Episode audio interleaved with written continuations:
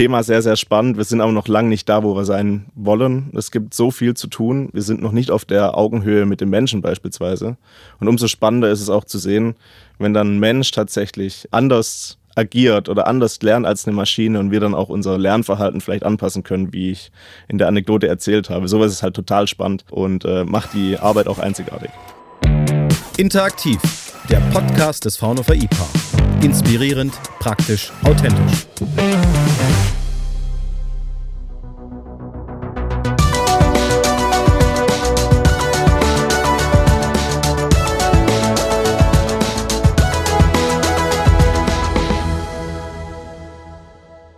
Mein heutiger Gast arbeitet seit 2019 beim Fraunhofer IPA als Fachthemenleiter Künstliche Intelligenz in der Abteilung Roboter und Assistenzsysteme. Er leitet diverse Projekte in der Gruppe Handhabung und Intralogistik. Projektpartner sind sowohl kleine und mittelständische Unternehmen als auch Konzerne, unter anderem aus der Automobilindustrie. In seiner Freizeit geht er seinem musikalischen Hobby nach, für das man sowohl Soft Skills als auch Taktgefühl benötigt. Gemeint ist das Schlagzeugspielen. Energie tankt er im Urlaub unter anderem beim Adrenalinrausch in der Achterbahn in einem der vielen Freizeitparks im Land. Begrüßen Sie mit mir den Gast dieser Folge, Marius Moosmann. Hallo Fred, grüß dich. Herzlichen Dank für die Einladung. Ja, sehr gern, Marius. Äh, du hast mir im Vorgespräch erzählt, dass du schon als kleiner Junge Technik begeistert warst. Fischertechnik und Lego waren deine Wegbegleiter. Du hast gerne getüftelt, so ein bisschen wie Daniel Düsentrieb. Und wolltest gern Dinge entwickeln, die vorher noch niemand gemacht hat. Woher kommt diese Faszination, diese Leidenschaft? Gleich mal eine gestochen scharfe Frage zu Beginn. Ähm, ja, gute, sehr gute Frage. Es äh, war mir eigentlich so ein bisschen in die Wiege gelegt. Ich kann dir nicht genau sagen, wie diese Technikbegeisterung kam. Ich habe aber, glaube ich, mit sechs oder sieben Jahren meinen ersten Fischertechnik-Baukasten geschenkt bekommen. Und ja, war sofort in dieser Welt der Technik. Und bei mir, ich, egal ob Autos, ob Züge, Flugzeuge, schlussendlich jetzt auch Roboter, es muss sich irgendwas bewegen, dann finde ich es irgendwo interessant. Und äh, hab da getüftelt, hab alles Mögliche ausprobiert, auch hier schon programmiert tatsächlich. Also Fischertechnik ist auch in Sachen Programmierung auch schon für Jugendliche ganz interessant, äh, spielerisch das Ganze eben zu erlernen. Und ja, so bin ich dann irgendwie in diese Robotiksparte reingerutscht, äh, äh, auch mit ja Hiwi-Jobs und Praktika am IPA und schlussendlich jetzt äh, in der Abteilung Roboterassistenzsysteme gelandet. Also nicht nur die äußere Hülle und die, sondern auch die Nullen und die Einsen haben schon frühzeitig bei dir eine Rolle gespielt. Deine Aufgabe am Fraunhofer IPA hast du ja wie folgt zusammengefasst. Die ganz leere Kiste muss bei Griff in die Kiste Anwendung das Ziel sein. Die ganz leere Kiste. Klär uns erstmal auf, was man unter diesem Begriff Griff in die Kiste überhaupt verstehen kann.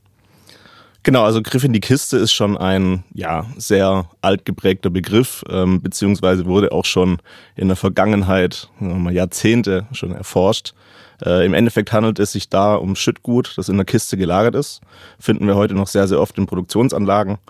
Ähm, und dieses muss eben vereinzelt werden. Klingt erstmal sehr, sehr trivial für einen Menschen. Für einen Roboter ist es tatsächlich, wir nennen es auch die Königsdisziplin in der Robotik, also sehr, sehr schwierig. Ähm, hier spielen unterschiedliche Themen eine Rolle, sowohl Objekterkennung als auch Greifplanung. Und wie wir vielleicht auch im Laufe unserer Folge hier kennenlernen werden, auch äh, eine Menge künstliche Intelligenz beziehungsweise intelligente Algorithmik. Und ähm, ja, genau diese leere Kiste, eigentlich diese Vision Zero, ähm, wie wir sie nennen, ist so eine Art Nordsterntheorie. Nordsterntheorie ist ja quasi der Weg wird uns quasi geleuchtet, aber wir werden diesen Nordstern vielleicht auch nie erreichen. Wir hoffen es dennoch und die Vision Zero ist im Endeffekt so diese Vision, ich werfe ein Bauteil in die Kiste und das System parametriert sich komplett autonom und wir sind innerhalb von wenigen Sekunden, vielleicht sogar Millisekunden auch in der Lage, dieses Objekt zu greifen und auch lagerichtig abzulegen.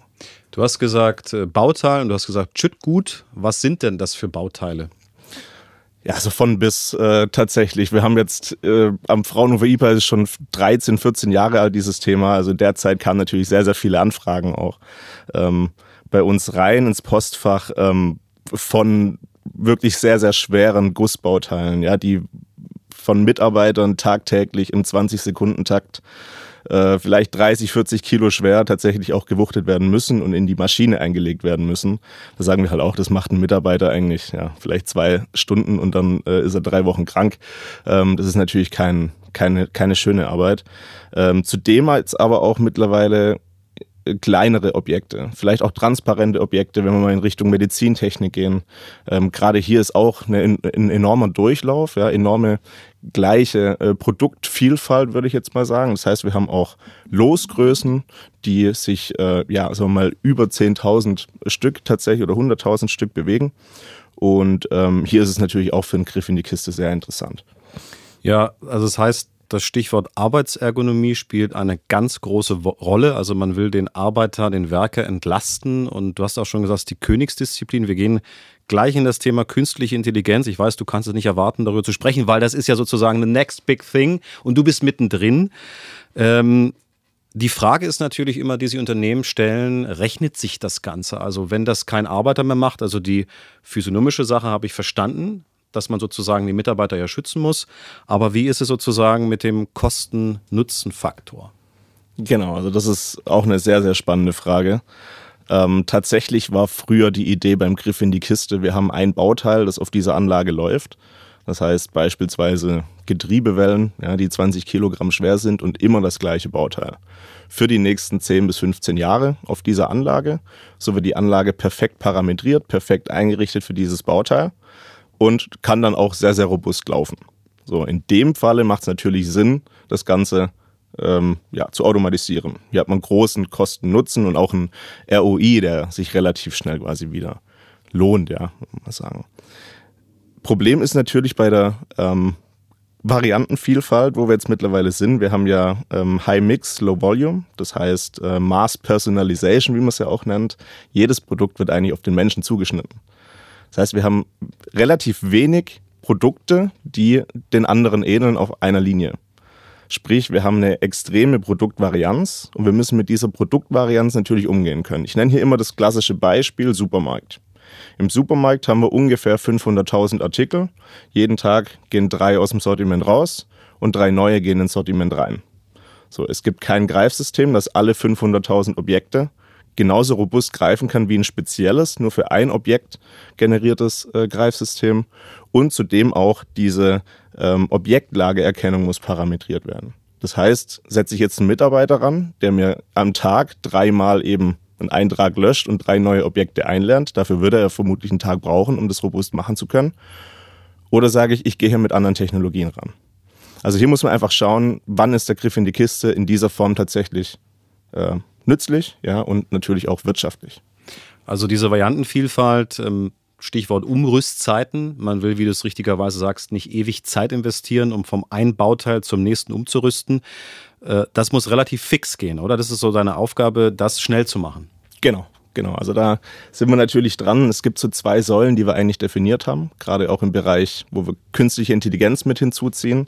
Äh, das ist einmal die Robustheitssteigerung, das heißt, der Prozess soll einfach an sich robuster werden. Ähm, oder die Ausfallsrate sozusagen, also die Produktivität soll maximiert werden. Ähm, und natürlich auch auf der anderen Seite eben äh, diese Flexibilität, um eben relativ schnell rüsten zu können, relativ schnell auf neue Objekte ähm, ja, umstellen zu können und natürlich auch, wie gerade in dieser Vision Zero erklärt, möglichst das System selber parametrieren lassen, dass gar kein Anwenderwissen mehr notwendig ist. Und das in kürzester Zeit. Das heißt, da sind wir dann beim, äh, bei Industrie 5.0, dass der Roboter dem anderen Roboter sagt, was er zu tun hat. Aber ich glaube, das ist noch äh, äh, Vision, äh, wirklich äh, Future, ganz weit weg. Du hast mir im Vorgespräch gesagt, dass bei den Handhabungstechnologien ihr unterscheidet zwischen modellfreiem und modellbasierten Greifen. Erklär uns doch da mal bitte den Unterschied. Genau. Ähm ja, ich habe es gerade schon so ein kleines bisschen vorgenommen tatsächlich. Ähm, das modellbasierte Greifen ist der klassische Griff in die Kiste. Das heißt, wir haben hier eine CAD-Lage, also wir wissen, was wir greifen, was in der Kiste liegt und wir probieren quasi in dieser tiefen Information direkt diese Objekte, die wir kennen, zu finden. Dann können wir auch an den Objekten Greifpunkte definieren, auch Entnahmepfadpunkte äh, beispielsweise definieren. Und ähm, das nennt man modellbasiertes Greifen. Wir sagen auch, wenn die Objektlage bekannt ist, versuchen wir diese auch zu nutzen. Weil ich dann halt auch in der Lage bin, nach einem erfolgreichen Griff das Objekt beispielsweise genau um die und die Grad und die und die Translation in eine Werkstückmaschine einlegen zu können. Das heißt lagerichtig und auch tatsächlich positionsgenau. Ähm, bei modellfreien Greifen unterscheidet sich eben genau diese Datenlage. Das heißt, ich habe eine Tiefeninformation in meiner Kiste beispielsweise und weiß aber gar nicht, was da drin liegt. Da kann ein Schlüssel drin liegen, da kann ein Handy drin liegen, da kann aber auch äh, eine Getriebewelle drin liegen. Und wir versuchen quasi nur anhand von dieser tiefen Information Greifpunkte zu finden. Das heißt, was wir da genau greifen, ist total uninteressant, sondern nur, wie können wir hier irgendwas wie greifen. Das ist so die Frage bei modellfreien Greifen. Das heißt, wir greifen mehr oder minder, manche nennen es auch blind. blind. Blind ist es nicht wirklich, weil wir eben die tiefen Informationen schon auch verwerten, aber wir versuchen eben Objekte blind zu greifen. So, das ist so die Idee hinterm modellfreien Greifen. Da ist natürlich auch die Problematik, ähm, wie kann ich das Objekt dann dementsprechend auch ablegen. Ja, da habe ich dann eben keine Datenbasis, ich weiß nicht, was ich im Greifer habe. Da ist es relativ schwierig. Aber gerade jetzt für diesen Supermarkt-Use-Case ist es halt extrem wichtig, eben einen modellfreien Ansatz auch zur Verfügung zu haben. Weil ich mir eben diesen Mitarbeiter spare, der mir jeden Tag drei Objekte eben neu einlernt. Hier muss ich nämlich keine Objekte trainieren, weil egal was in der Kiste liegt, ich es irgendwie greifen kann. Ja, du hast jetzt drei Objekte genannt. Schlüssel, Handy, Getriebewelle. Riesengroßer Unterschied, nicht nur gewichtstechnisch. Ähm, die Zuhörerinnen und Zuhörer würde sicherlich auch interessieren, welche Industrieprojekte du bereits realisiert hast, weil dann kann man sich das, glaube ich, ein bisschen nahbarer vorstellen. Das ist das eine. Da gibt es, glaube ich, einen Namen, den dürfen wir auch hier verwenden im, im Case, also, oder diesen Case dürfen wir äh, sozusagen hier nennen, weil da haben wir auch eine Referenz. Und dann ist natürlich die Frage, welche Herausforderungen hast du denn bei der Vorbereitung und Umsetzung von solchen Anwendungsfällen? Genau, also die Referenz dürfen wir tatsächlich nennen. Das ist die Liebherr für Zahntechnik GmbH, ist quasi unser Lizenzpartner. Das heißt, wenn Anlagen ähm, sagen wir mal, in die Stückzahl gehen, haben wir am Fraunhofer IPA nicht die Manpower, um eben sagen wir mal, 20 Anlagen des gleichen Typs aufzubauen. Dafür haben wir eben dementsprechend Systempartner, wie jetzt die Liebherr für Zahntechnik GmbH, die eben sowas stemmen kann und die Manpower hierzu hat. Und wir uns wieder auf unsere Kernkompetenz konzentrieren können, nämlich die Weiterentwicklung des Systems. Ja. Ähm, ansonsten ist es ja unter, unterschiedlich, welche Probleme eigentlich auch bei ähm, Kunden auftauchen können. Also sagen wir mal so, wir am Fraunhofer IPA, gerade im Bereich Griff in die Kiste, werden eigentlich dann gefragt, wenn eine Standardlösung nicht reicht. Ähm, also beispielsweise flache Bauteile, die schwer zu erkennen sind in der Objekterkennung, ähm, verhakende Bauteile, die eben, ja, wo es zusätzlicher Intelligenz äh, quasi bedarf, um diese auch intelligent äh, zu vereinzeln. Also es geht ja auch um die Vereinzelung, nicht nur um das Greifen an sich. Ähm, natürlich auch transparente Objekte, äh, beispielsweise der Umgang mit Folien. Wir haben sehr, sehr oft in Kisten äh, Folien, die eben rund um die äh, Objekte noch äh, quasi gelegt sind. Äh, die müssen wir quasi auch erkennen und dürfen im Endeffekt unser System in der Robustheit nicht äh, kränken. Das ist so die Idee. Und das sind eigentlich so diese Kunden, klassischen Kundenanfragen, die wir bekommen. Ja, ich habe rausgehört aus dem, was du gesagt hast, für mich jetzt sozusagen auch aus der Kommunikationssicht, Unique Selling Proposition. Wir sind die einzigen, die das machen am Fraunhofer IPA. Es gibt dann noch so ein ganz großes Unternehmen aus dem Silicon Valley, was in München eine Dependance hat und sich auch mit Robotik beschäftigt. Vielleicht machen die auch sowas. Aber das ist ja tatsächlich etwas, was wir auch den Kunden vermitteln müssten, was wir auch tun. Es gibt diverse Videos auf YouTube, die, wir, die das auch zeigen, was du gerade erklärt hast mit deinen Worten. Äh, du hast mir noch ein Stichwort genannt, das fand ich sehr spannend. Framework PICCO. Also da geht es, äh, du wirst es gleich erklären, ähm, Ziel ist das Ökosystem entwickeln gemeinsam mit Kunden. Ökosystem ist ja auch heutzutage sicherlich etwas Wichtiges, wo Kunden überlegen, das zu tun. Magst du uns da auch ein bisschen was drüber erzählen, bitte? Na, sehr gerne. Ja, PICCO steht kurz für Picking Components. Ähm, kann man sich quasi schon eigentlich herleiten, um was es hier genau geht. Es sind einfach ähm, Technologien, die rund um die Handhabungstechnologie gehen. Und die sollen sich bei uns eben in einem Framework treffen. Das heißt, wir haben sehr, sehr viele Kunden, die eben Anlagen beispielsweise aufbauen und hier auch schon ein responsive Design haben. Ja, die haben Corporate Design, die haben äh, ihren Schriftzug auch auf ihrer Software, auf ihren äh, Bedienoberflächen der Software. Und hier möchten wir eigentlich auch nicht eingreifen. Das heißt, was wir im Endeffekt oder worauf wir uns konzentrieren, ist im Endeffekt das Backend, also quasi die Algorithmik zu liefern daran entwickeln wir ja tagtäglich. Das ist unsere Kernkompetenz und durch Lizenzmodelle können wir sozusagen als Fraunhofer IPA eben unseren Nutzen hierdurch auch fördern, ja, indem wir genau dieses äh, Backend quasi skalieren können und oft lizenzieren können. Und umso schöner, wenn unsere Algorithmik natürlich damit äh, bestimmten Frontends in der Industrie dann auch läuft. Und so kann man natürlich auch einen großen Markt bedienen. Ja. Und äh, gerade diese Technologien wie Gebindelokalisierung, modellbasiertes, modellfreies Greifen, Verhakungen, flache Bauteile, Segmentierung, Verpackungsmaterial, das soll alles schlussendlich in diesem Pico-Framework resultieren. Es wird gerade noch entwickelt, also wir sind gerade im Beta-Status. Wir testen das auch jetzt gerade bei den ersten Kunden und hoffen, dass wir relativ zeitnah auch äh, das Ganze dann verkaufsfähig auf den Markt bekommen. Ja, ich habe jetzt äh, zwei Dinge in einer Frage verpackt. Das eine ist zu sagen, es gibt andere, die daran arbeiten, also das Thema Einzigartigkeit. Das andere war zu zeigen, naja, wir denken über den Tellerrand hinaus. Das ist auch der Grund, warum du sowas mitentwickelst. Genau, also es gibt natürlich dementsprechend äh, Konkurrenz. Äh, wir sehen uns aber jetzt ja, wie ich es vorhin schon erwähnt habe, nicht als Konkurrenz, sondern wir probieren ja eigentlich Felder zu erschließen, die bisher noch nicht erschlossen sind, weil wir das ganze Thema auch weiterentwickeln möchten. Wir haben, wir veröffentlichen auch, wir veröffentlichen auch in die Wissenschaft. Das heißt, ähm, schlussendlich wäre nach einer Veröffentlichung jeder in der Lage, dieses, diese Technologie irgendwo zu kopieren.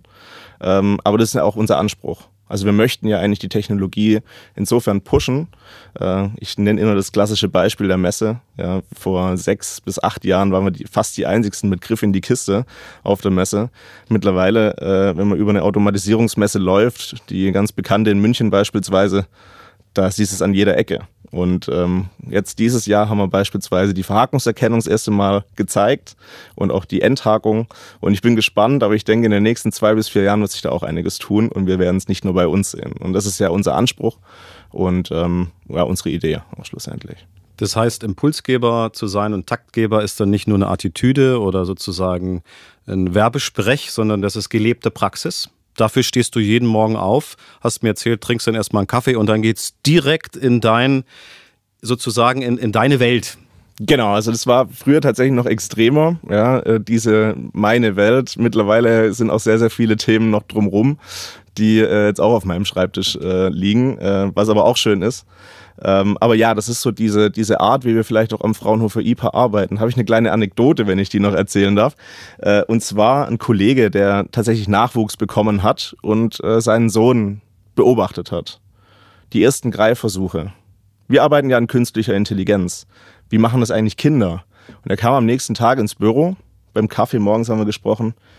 Und er meinte, wir müssen uns mal unterhalten. Sein Sohn greift blind Objekte und probiert das Ganze taktil. Also er versucht quasi das Objekt zu erkennen anhand der Taktilität und nicht anhand von dem Vision-System oder seinen Augen, wie er das Objekt wahrnimmt. Das war für uns auch spannend. Und seitdem gehen wir tatsächlich auch äh, beim Greifen in Richtung Taktilität und vor allem auch in Richtung Ablegen. Ja, also da haben wir sowohl sensorbasierte Lösungen als auch taktile Lösungen. Das heißt, es war auch so ein, so ein Input, der kam halt irgendwie aus dem Alltag und wir sind halt auch in der, in der Lage, den dann halt auch zu verwerten. Ja, ähm, und ja, sowas finde ich halt sehr, sehr spannend und eine sehr, sehr spannende Arbeitsweise. Ja. so ein bisschen wie Steve Jobs, äh, der auch gesagt hat, äh, keep it simple. Der hat ja oft seine Endgeräte auch irgendwie äh, Grundschulkindern vorgelegt und die sollten es relativ einfach von der Handhabung dann damit umgehen lernen.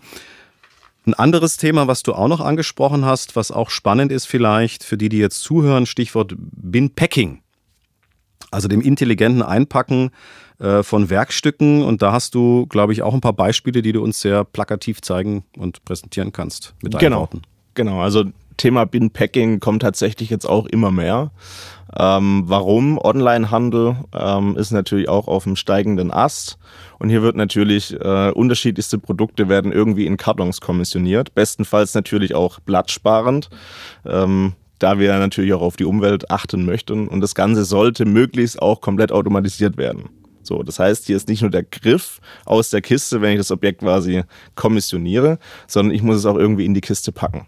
Und dem haben wir uns jetzt auch angemacht. Das Ganze nennt sich Bin Packing, eben nicht Bin Picking, sondern Bin Packing. Also das Reinlegen in die Kiste. Ähm, spannend ist es hierbei, dass ähm, es hier auch schon Parallelansätze gibt, sowohl für modellbasiertes Greifen als auch für modellfreies Greifen.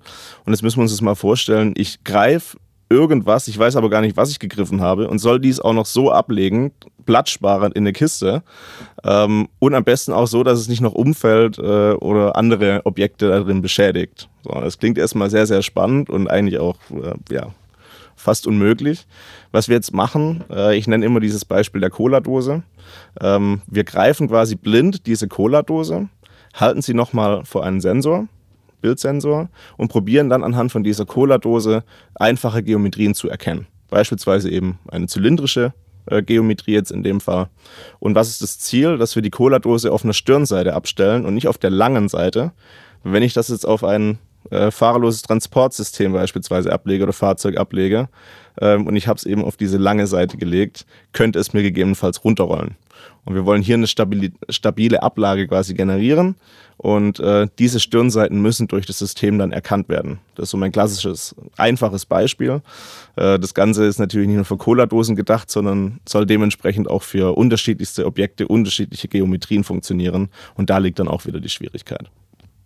Ja, wir haben schon über Fischertechnik gesprochen. Lego ist auch ein gutes Beispiel. Es gibt so viele, unendlich viele Ansätze. Mit den Lego-Bausteinen kannst du auch ganz viel machen. Da sind der Fantasie keine Grenzen gesetzt. Und auch, wenn ich das so höre, ich glaube, wir müssen das rein äh, Raum-Zeit-Kontinuum äh, scratchen, strecken, weil äh, eine 24-Stunden-Tag oder eine 7-Tage-Woche reicht ja bei dir gar nicht aus. Und nebenbei promovierst du ja auch noch. Ja, das heißt, die genau. Zeit reicht eigentlich gar nicht. Ja, und schlafen sollte man ja auch irgendwann noch. Also es ist tatsächlich äh, sehr spannend, das Thema. Man muss sich auch selbst manchmal bremsen. Es stimmt. Gerade auch im Bereich der Promotion. Ich glaube, es ist trotzdem trotzdem schön, wenn man tatsächlich jeden Tag auf die Arbeit geht und Spaß an seiner Arbeit hat, ist es eigentlich keine Arbeit. Ähm, ich kann von mir sprechen, dass es tatsächlich bei mir so ist, äh, was mich auch sehr freut. Natürlich hat jede Arbeit auch blöde Tätigkeiten, wenn ich sie so nennen darf. Das ist überall so und das wird sich auch nie ändern. Aber so insgesamt äh, gehe ich eigentlich äh, zu meinem Hobby jeden Tag. Und ähm, ja, die Promotion ist eigentlich gerade auf dieser Thematik der Verhakungserkennung, Endhakung äh, entstanden. Es war eine Idee, die auch durch Kundenprobleme tatsächlich aufgekommen ist vor drei Jahren. Und äh, ja, mein Ziel war es, so schnell wie möglich hier eine Lösung auch irgendwie präsentieren zu können, sodass wir Kunden eben bedienen können und dieses Problem langsam aber sicher dann auch lösen können, auch in Produktionsanlagen. Und so ist meine Promotion entstanden und tatsächlich jetzt auch schon äh, in den mehr oder minder letzten Zügen, ja, ähm, da es jetzt mittlerweile funktioniert und äh, dann schauen wir mal, wie wir danach noch weitermachen. Aber es wird sehr spannend. Wunderbar, eine, eine Erfolgsgeschichte von vielen. Man könnte sagen, der Griff in die Kiste in seiner besten Ausbaustufe ist eine unendliche Erfolgsgeschichte, weil solange Dinge vereinzelt werden müssen und das Ganze automatisiert vonstatten gehen muss, da wird man Wissenschaftler wie dich brauchen. Ja, du freust dich auf die Zukunft, nehme ich an, wenn du sagst, das ist fast wie ein Hobby, man kommt gerne zur Arbeit. Ihr seid ein Team von wie vielen Leuten, mit wie vielen Kooperationspartnern arbeitet ihr zusammen? Kannst du da noch ein bisschen so ein Gefühl geben? Gerne. Also wir sind im Bereich Griff in die also generell Handhabungstechnik, Intralogistik, sind wir, glaube ich, aktuell acht glaube acht. Ich zähle jetzt nicht durch, aber ja, ja. Mhm. der Kollege, den ich vergessen habe, vielleicht, der wird es mir auch äh, dann verzeihen. Äh, ansonsten haben wir natürlich auch noch unsere Studenten im Background, ähm, versuchen natürlich auch hier ordentlich äh, wissenschaftlichen Input zu generieren, Kundenprojekte zu bearbeiten, auch mit den Studenten zusammen. Ähm, das heißt, wir sind da eine relativ große Gruppe. Und ähm, ja, an sich äh, muss man aber trotzdem sagen, Thema sehr, sehr spannend. Wir sind aber noch lange nicht da, wo wir sein wollen. Es gibt so viel zu tun. Ähm, wir sind noch nicht auf der Augenhöhe mit dem Menschen beispielsweise. Und umso spannender ist es auch zu sehen, wenn dann ein Mensch tatsächlich äh, ja, anders agiert oder anders lernt als eine Maschine und wir dann auch unser Lernverhalten vielleicht anpassen können, wie ich in der Anekdote erzählt habe. Sowas ist halt total spannend und äh, macht die Arbeit auch einzigartig. Ja, eine hohe Taktzahl, was mich wieder zum Ausgangspunkt bringt, Schlagzeug spielen. Dafür noch Zeit daheim? Pauschal würde ich jetzt mal Ja sagen. Ähm, an, an sich ist es natürlich schwierig zeitlich, gebe ich zu, ja, auch mit meinen Freizeit, äh, Freizeitaktivitäten. Ich glaube, dass äh, die, die Metapher Achterbahn trifft es manchmal ganz gut. Auch ein Promotionsvorhaben hat Höhen und Tiefen. Äh, aber ansonsten versuche ich schon auch sehr, sehr viel Musik noch zu machen und auch äh, mich mit Musik vielleicht auch mal abzulenken, was anderes zu sehen. Ja. Ja, um es positiv zu formulieren, dann hoffen wir, dass du lange im Adrenalinrausch, ähm, Griff in die Kiste noch bleibst und sozusagen viele Kunden mit ihren ja, individuellen äh, Problemen und ähm, Fragestellungen weiterhelfen kannst. Ich sage ganz, ganz herzlichen Dank, Marius. Es war ein sehr, sehr aufschlussreicher Podcast. Ich drücke dir die Daumen, wünsche dir alles Gute und kann nichts mehr schiefgehen. Fred, herzlichen Dank für die Einladung, hat mir sehr viel Freude bereitet und bis ganz bald. Ja, mach's gut. Bis Tschüss. dann. Ciao.